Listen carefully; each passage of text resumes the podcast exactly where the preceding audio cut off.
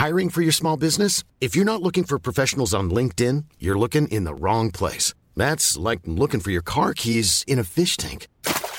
LinkedIn helps you hire professionals you can't find anywhere else, even those who aren't actively searching for a new job but might be open to the perfect role. In a given month, over 70% of LinkedIn users don't even visit other leading job sites. So start looking in the right place. With LinkedIn, you can hire professionals like a professional. Post your free job on linkedin.com slash people today.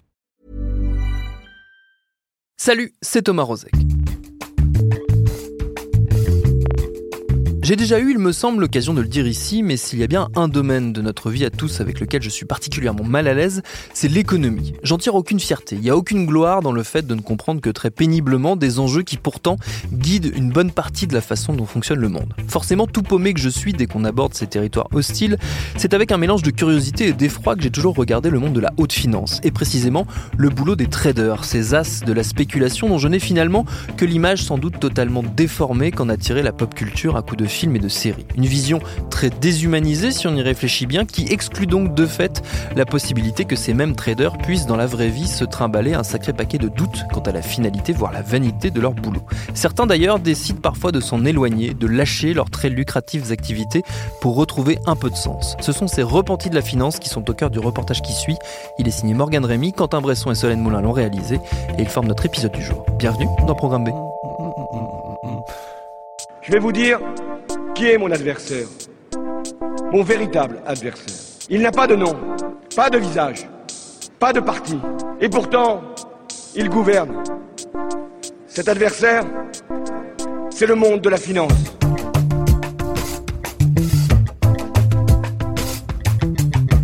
Il et elle y sont venus par appât du gain ou parce que c'était la voie royale. Il et elle ont aimé l'adrénaline de la compétition et l'accès à une carrière prometteuse. Après, les subprimes, l'encadrement des bonus, les années qui passent, les horaires à rallonge, la répétition, tout cela perd de sa saveur. Ce sont d'anciens traders, mais aussi d'anciens auditeurs ou gestionnaires de fortune. Ce sont d'anciens financiers qui ont décidé de tourner la page. Ils ont pour point commun d'avoir du recul sur leur ancienne profession et donc sur le système financier dans lequel ils ont baigné, auquel ils ont contribué et qui les a nourris. Je vous propose de retrouver Caroline et Eric, d'anciens traders, mais aussi Aline et Billy, qui ont travaillé à vérifier les comptes des plus grandes entreprises. Commençons avec Eric Brun, 52 ans, un ancien trader donc, qui a longtemps gagné entre 150 000 et 300 000 euros par an. Pourtant, il a une particularité, celle de toujours avoir été un anticapitaliste chevronné. Je m'appelle Éric Brun et on peut dire que je suis coach oratoire, c'est-à-dire que j'apprends aux gens à parler en public. Ces gens sont des professionnels, des managers si on veut, des leaders, et euh, je leur apprends à parler en public sans aucune note et sans aucun support. C'est assez rare ça. Sans aucun support, sans PowerPoint, pendant à peu près 20 minutes.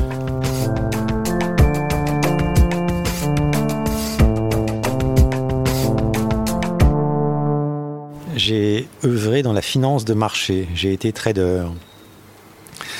J'ai été trader pendant une petite dizaine d'années sur un produit très spécifique. Tous les traders sont traders sur des activités ou sur des produits spécifiques. En l'occurrence, moi, c'était des obligations convertibles. Et même quand on a dit ça, on n'a pas tout dit, parce qu'il y a plusieurs façons de traiter les obligations convertibles, et notamment ce qu'on appelle l'arbitrage d'obligations convertibles, et c'est ce que je faisais, de l'arbitrage d'obligations convertibles. Le but du jeu, comme le but du jeu de tout trader, c'est de faire de l'argent. Pour l'établissement qui emploie le trader, sachant qu'une part de cet euh, argent reviendra au trader sous forme de prime d'intéressement au résultat. Le, le, trading est utile à l'économie, mais est-ce que, est que l'économie est utile à la société? C'est une question qu'on peut se poser. Je pense que l'économie n'est pas utile à la société. Je pense que l'économie euh, est en l'économie depuis le début, l'économie comme activité séparée des hommes. Euh, met en œuvre une sorte de processus de dégradation d'une part de la vie humaine et, euh, on le voit maintenant, de l'environnement. J'ai toujours été anticapitaliste. Moi, j'ai pu tenir 10 ans. Ceci dit, ce que je vous dis tout de suite, j'aurais pu vous le dire pendant que je le faisais. D'ailleurs, je le disais. Et c'était aussi une des raisons, peut-être, qui m'ont activé moi-même. C'est qu'à force de le dire, il devenait euh, absurde que je reste. On est plus ou moins lâche dans ce genre de situation. une fois qu'on a repéré euh, cette mauvaiseté du monde, jusqu'où on accepte de se mêler à ça.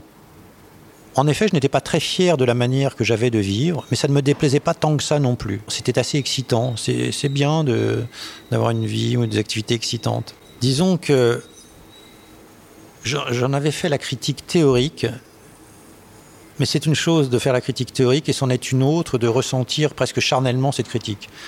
Donc j'ai commencé par la faire de manière théorique jusqu'au moment où probablement je l'ai ressenti charnellement.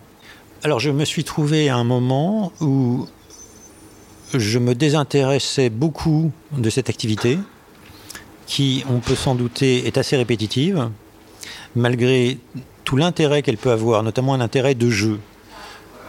C'est très, excitant le jeu. Bien, mais ceci dit, au bout d'un certain temps, ça peut lasser. Et ça m'a lassé, et ça m'a lassé à un point tel que j'étais devenu incapable de réfléchir à ces sujets. Incapable, c'est-à-dire que je n'étais pas capable de me concentrer pour euh, réfléchir et euh, trouver des stratégies, les mettre en œuvre, passer le temps qu'il fallait pour, euh, pour travailler. Je, je n'y arrivais plus littéralement.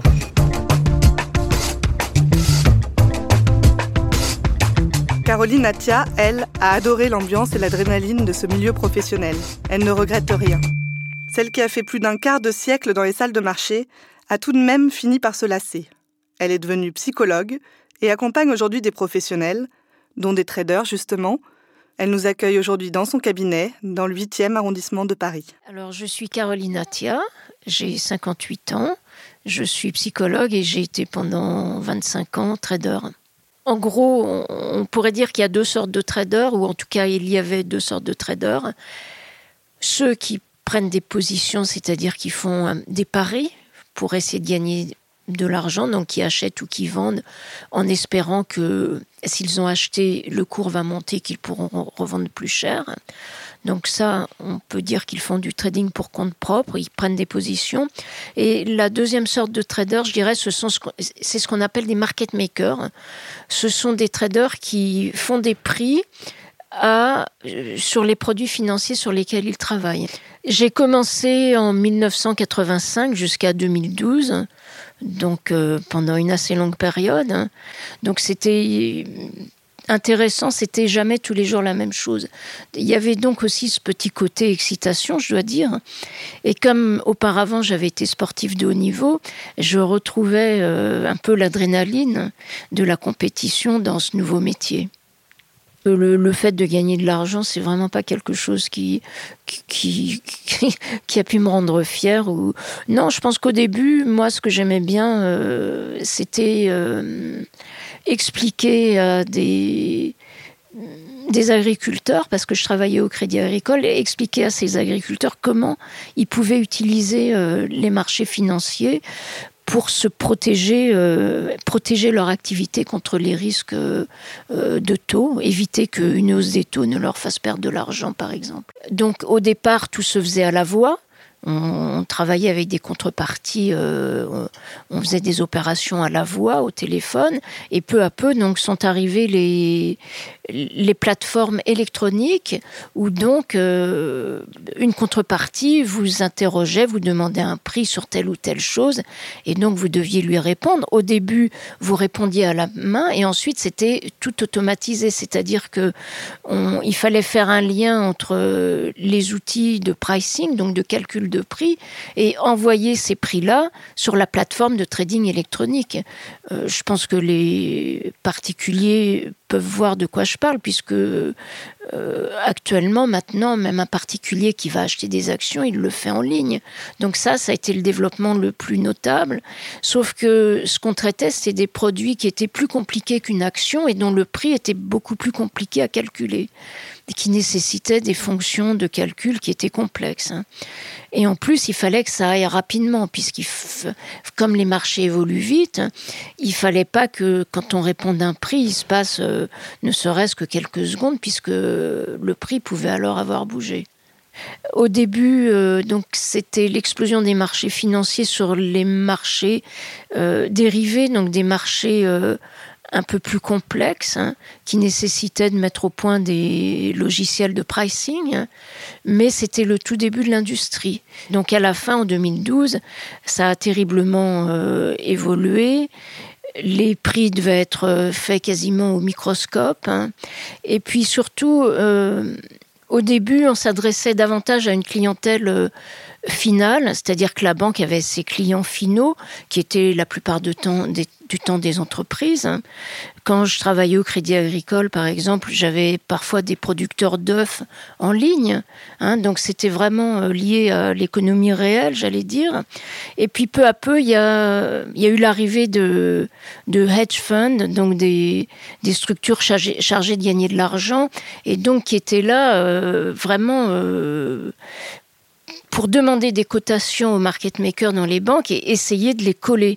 Alors de les coller, ça veut dire euh, de leur faire faire une erreur hein, sur des trucs très compliqués. Et donc, euh, au fur et à mesure, il a fallu euh, faire des outils de pricing qui soient vraiment très très bien réglés de manière à pas perdre d'argent à cause des hedge funds. Et donc ça, c'est devenu très agaçant parce que euh, ils essayaient toujours de chercher la petite bête euh, sur des trucs très compliqués. Et donc comme il fallait qu'on fasse du volume, on pouvait pas refuser de leur euh, indiquer un prix parce qu'après, sinon, on se faisait gronder entre guillemets par nos supérieurs qui nous disaient mais vous devez faire du volume et sans distinguo. Donc oui, ils étaient là vraiment pour nous faire faire des erreurs, absolument. J'ai connu la crise euh, des subprimes en 2007-2008. C'est une évolution euh, qui est complètement folle. les prix partent dans tous les sens. C'est très difficile de solder sa position. Parfois, on trouve aucune contrepartie. Et c'est surtout ça qui est terrible, c'est que on peut avoir besoin d'acheter, on trouve aucun vendeur, ou on a besoin de vendre, on trouve aucun acheteur. Et ce qui a été euh, dramatique dans cette crise euh, de 2007-2008, c'est que au total, les banquiers se sont tellement méfiés les uns des autres qu'ils voulaient plus prêter un centime. Or, les banques, elles ont besoin le soir d'avoir une trésorerie à zéro. Elles peuvent pas être euh, à découvert, sinon elle fait faillite.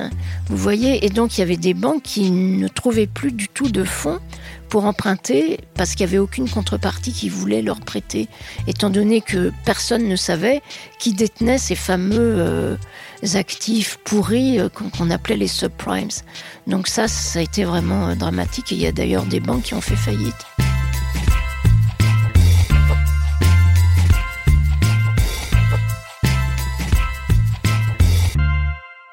La finance, ce n'est pas que les banques et les salles de marché.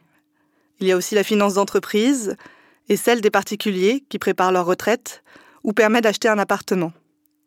Billy Chevalreau, 37 ans, a évolué dans ce milieu. Mais il a toujours su que la finance ne serait qu'une étape. Il voulait du concret, alors il a fait du béton et a lancé sa propre boîte. Nous le retrouvons à Aubervilliers, dans son atelier. Donc là, on va rentrer dans le showroom. Il y a une petite présentation des produits qu'on fait. Donc, euh, King, aujourd'hui, on fabrique du mobilier en béton. 70% de notre activité, c'est du sur-mesure. On va travailler avec des boîtes comme Galerie Lafayette, L'Oréal, Mage, Frida. Et le reste, c'est grand public, où on vend objets et accessoires de déco en béton.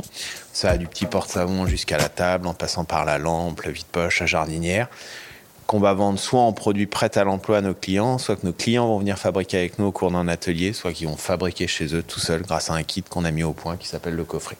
Alors moi j'ai commencé ma carrière professionnelle, je suis rentré chez Ernst Young, donc en audit euh, financier. J'ai passé quasiment quatre ans là-bas. Alors moi ça reste une expérience que j'ai appréciée, euh, qui est stimulante parce que déjà on progresse, on est dans une organisation qui est dynamique. Tous les ans on a de nouvelles missions. On commence comme assistant 1, assistant 2, junior, etc. Puis senior. Donc il y a une vraie progression, il y a un dynamisme dans la structure qui fait que c'est motivant. Première chose. Euh, deuxième chose, après, ça reste une expérience qui est difficile, euh, dans le sens où euh, on a 15 jours qui sont payés par un client pour venir faire une mission d'audit. Au bout de 15 jours, il faut que ce soit fini. Il y a un côté enquête, investigation, mais c'est pas le côté le plus, le plus développé. Vraiment, le côté le plus développé, ça va être le pointage. C'est-à-dire qu'on va, il va falloir retrouver chaque justificatif, le pointer, s'assurer que les pièces sont bien réelles et exhaustives, etc. Donc euh, c'est pas cache investigation, hein, loin de là. Alors, euh, on le sent pas forcément quand on est dedans, Après, moi, j'avais un client qui était un client particulièrement difficile, où la compta, ça allait mal, où on avait de gros soucis, etc. Et là, clairement, on, sent, on voit très vite les blocages du système. Bah, c'est un gros contrat, c'est un client qui paye tous les ans, on peut être conduit euh, dans X temps, c'est le renouvellement du mandat, machin, etc. Donc mécaniquement, l'associé qui signe les comptes et qui fait rentrer du chiffre d'affaires, il va pas lui mettre un 0 sur 20 ou lui mettre un carton rouge. On essaie toujours de trouver des façons de compenser, que tout le monde soit un petit peu satisfait. Et c'est à ce niveau-là que je trouve que c'est un petit peu biaisé. Donc j'ai arrêté les expérience Ernst Young pour ensuite euh, monter une première société. Ça a duré deux ans, ça n'a pas du tout fonctionné, c'était un fiasco total. Donc suite à ça, je suis reparti travailler en finance et là j'avais changé de fonction puisque je faisais de la gestion de patrimoine dans une compagnie qui s'appelait le Conservateur.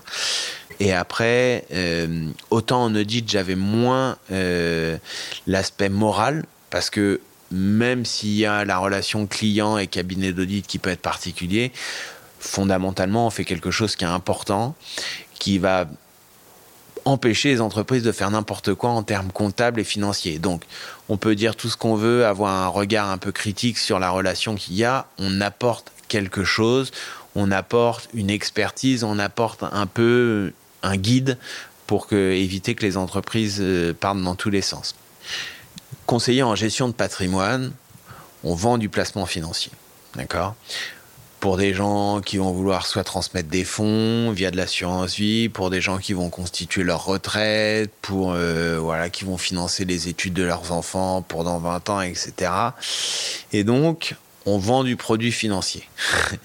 Et quand on vend du produit financier, ben, on aurait presque trop tendance à croire que le produit qu'on veut vendre, c'est celui qui va forcément le plus correspondre au client.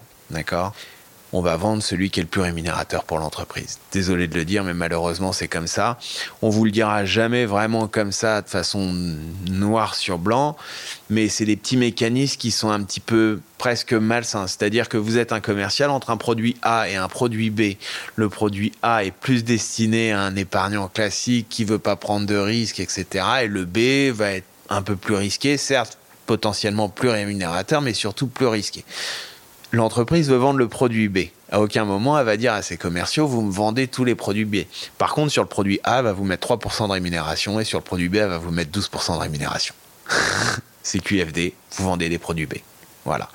Et donc, euh, c'est ça, plus ce genre de fonctionnement où des fois on se dit, est-ce qu'on défend les intérêts de l'entreprise? Est-ce qu'on défend les intérêts de l'épargnant? Est-ce qu'on défend nos intérêts? Et je pense que euh, que je suis pas resté longtemps, je suis resté deux ans et demi, donc ça reste une expérience courte, mais je pense que quand on fait ce métier-là pendant 10, 15 ou 20 ans, et il y a forcément des moments où on fait des choix qui sont pas forcément bons, qui vont avoir des impacts lourds sur la vie de nos clients ou de nos épargnants, et je pense que c'est typiquement le genre de métier qu'on a du mal à faire longtemps, et on se fait, à mon avis, vite rattraper par la conscience. Enfin, c'est moi ce qui me serait arrivé, en tout cas, si j'étais resté dans cette position. Alors, euh, bah, clairement, il y a une grosse concession en termes de salaire. Hein. Bon, après, je ne vais pas rentrer dans le débat, c'est compensé par autre chose. Mais euh, chez Ernst Young, j'ai dû commencer euh, donc premier salaire, je devais être à 2006 net ou peut-être 2005 plutôt. Et quand je suis parti, j'étais un peu plus de 3000 euros net par mois. Ça, c'est hors prime. Donc ça représente, ça commence à faire des salaires qui sont très corrects, hein, surtout pour un premier job. Et quand j'étais en gestion de patrimoine, euh, c'était différent parce qu'on était 100% euh, variable. Il y avait un petit fixe et 100% variable. Mais, euh, mais je me rappelle un jour avoir signé un contrat à 650 000 euros. Je pense que j'avais dû prendre 18 000 euros de rémunération juste sur, euh, sur un contrat. Donc, euh, bah, clairement, aujourd'hui, French Viking, c'est pas ça. Et si demain, on signe 18 000 euros de commission, bah, je me mettrai pas 18 000 euros dans la poche, mais j'utiliserai ça pour investir ou, recruter. Donc, de toute façon, après, je pense que peut-être que chez French Viking, si demain, on avait fait d'autres choix que celui de développer l'entreprise, de recruter, on pourrait peut-être se payer aussi bien qu'on se payait en finance. Mais c'est pas la vision qu'on a. La vision qu'on a, c'est aussi de développer le business et de recruter du monde. Et le premier sacrifice qui passe, c'est celui de se rémunérer soit un peu moins. Billy, dans sa carrière, a croisé Aline Bartoli, 39 ans. Nous sommes aussi allés la rencontrer. Cette sophrologue raconte le mal-être qu'elle a vécu à cause du décalage entre ce qu'elle était et le rôle qu'elle devait jouer. Alors aujourd'hui, euh, j'exerce en fait deux métiers. Je suis euh, à la fois euh, thérapeute, donc j'exerce en profession libérale, et à la fois enseignante en hypnose et en PNL. Et j'ai créé ma propre structure de formation qui s'appelle Sofrenzen. Alors, bah, d'où je viens? Je viens d'une école de commerce issue d'une prépa HEC. je suis issue du monde de, l'entreprise. Donc pour moi, c'est une reconversion totale. Hein. Je me suis pas réveillée un matin à 20 ans en me disant je rêve d'être psy. C'est maintenant la démarche dans laquelle je suis, mais c'était pas du tout la démarche à l'époque. Euh, j'ai eu trois métiers en fait. Donc j'ai travaillé une dizaine d'années en finance avant de me reconvertir. Et le premier a été euh, d'être auditeur comptable et financier euh, chez Ernst Young. Donc la question du sens, elle est venue très tôt quand j'ai débarqué dans ce milieu-là, et elle m'a suivi les dix années que j'ai passées en entreprise à me dire mais ça sert à quoi ce que je fais? Quand je faisais de l'audit chez Ernst, c'était me dire ok je fais des tests pour faire des contrôles, que ce que bah, finalement apparaîtra dans les comptes qui sont certifiés euh, de boîtes cotées au CAC 40 sont vrais, sont justes, etc. Mais qu'est-ce que j'apporte vraiment au monde? Enfin, d'une façon plus globale, quel est le sens euh, au niveau de ce que j'apporte à la société, d'une façon globale et pas à l'entreprise? Qu'est-ce que j'apporte au niveau euh, bah, conscience globale collective? Quel est mon apport à moi? Et c'est là où je me suis sentie très perdue très vite. Donc après, j'ai réussi à tenir, on va dire, parce que pour moi, c'était vraiment ça. Avec du recul, j'étais plus dans l'ordre de la survie qu'autre chose. Dans la deuxième entreprise où j'ai pu faire de la coordination investissement, ce qui m'a rattaché à du sens, c'est que justement, j'ai fait ces six en coordination. J'étais avec des personnes avec qui changé, je parlais, on construisait des projets ensemble. Donc quelque chose de plus collectif et de plus, euh, on va dire, avec plus de cohésion. Et là, c'était intéressant. Mais quand je suis retournée à un boulot où j'étais cantonnée à un, bureau où je pouvais rester toute seule euh, des journées entières enfermée euh, sur des tableurs Excel, bah là, ça sert à quoi ce que je fais? Alors, ça sert à finalement euh, faire gagner encore plus d'argent à des gens qui en ont déjà beaucoup, parce que des gens qui montent des sociétés immobilières aujourd'hui sont déjà des gens qui ont des grosses fortunes, parce qu'il faut l'avoir l'argent pour investir initialement. Euh, donc, voilà, j'aide des gens à s'enrichir encore plus, mais quel est le sens de ça? Pour moi Zéro en fait, aucun. Donc c'est à ce niveau-là que je me suis pas euh, du tout retrouvée. les dix ans que j'ai fait, j'ai fait en entreprise, pour moi c'est une autre personne qui a vécu en entreprise. C'est clairement cette Aline-là, elle est, elle est morte en fait. Alors je vais pas dire j'ai des regrets, mais je me dis quand même j'ai passé les dix plus belles années de ma vie euh, où j'étais la plus jeune, euh, la plus jolie, euh, on va dire, enfin vraiment au top de ma forme, bloquée dans un bureau à faire un métier où j'étais habillée en croque-mort. Un jour, ma mère me dit mais tu me fais peur habillée comme tu es parce que comme j'étais dans un milieu quand même très masculin, J'étais qu'à habiller avec euh, ben, du, janvier à 31 décembre, un costard noir, un col roulé, enfin je veux dire des chaussures plates, euh, pour pas trop attirer le regard, parce qu'il y a aussi ça quand on est une femme en entreprise, c'est pas évident, surtout dans un milieu masculin. Donc cette dix années-là, je dirais que c'était la survie, en fait, jusqu'à avoir, on va dire, euh, l'apothéose en termes négatifs, ou plutôt l'écroulement total en 2013, où c'est vraiment 2013-2014 qui ont été pour moi les, des années très dur où là, euh, c'est une grosse remise en question euh, à titre personnel des choix que j'ai fait jusque-là. Autant j'aurais pu, euh, les années précédentes, encore faire bonne figure à un entretien, comme on sait bien faire quand on, s'entraîne, etc., à, à, donner les réponses que le recruteur attend pour se faire embaucher, parce que finalement, c'est quand même un jeu de rôle, je dirais quand même, l'entretien. là, cette année-là, en 2013, je n'aurais plus été capable, d'ailleurs, je crois que j'ai passé de mémoire à un entretien, mais dans lequel je n'arrivais plus, en fait. Je pense qu'il y avait plus de congruence entre ce que je disais et puis la manière dont je le disais, euh, ce qui a fait que ça n'a rien donné, parce que j'étais plus du tout capable de me mentir à moi-même. Donc, euh, à un moment donné, c'est ma tête qui, euh, qui n'était plus du tout d'accord pour, pour obéir. Donc, effectivement, je pouvais plus faire marche arrière, en fait. C'était plus possible.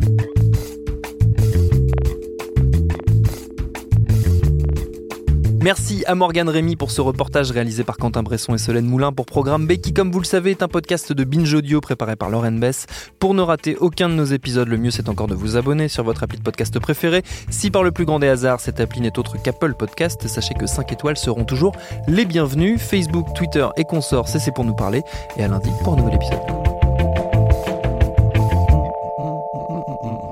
Binge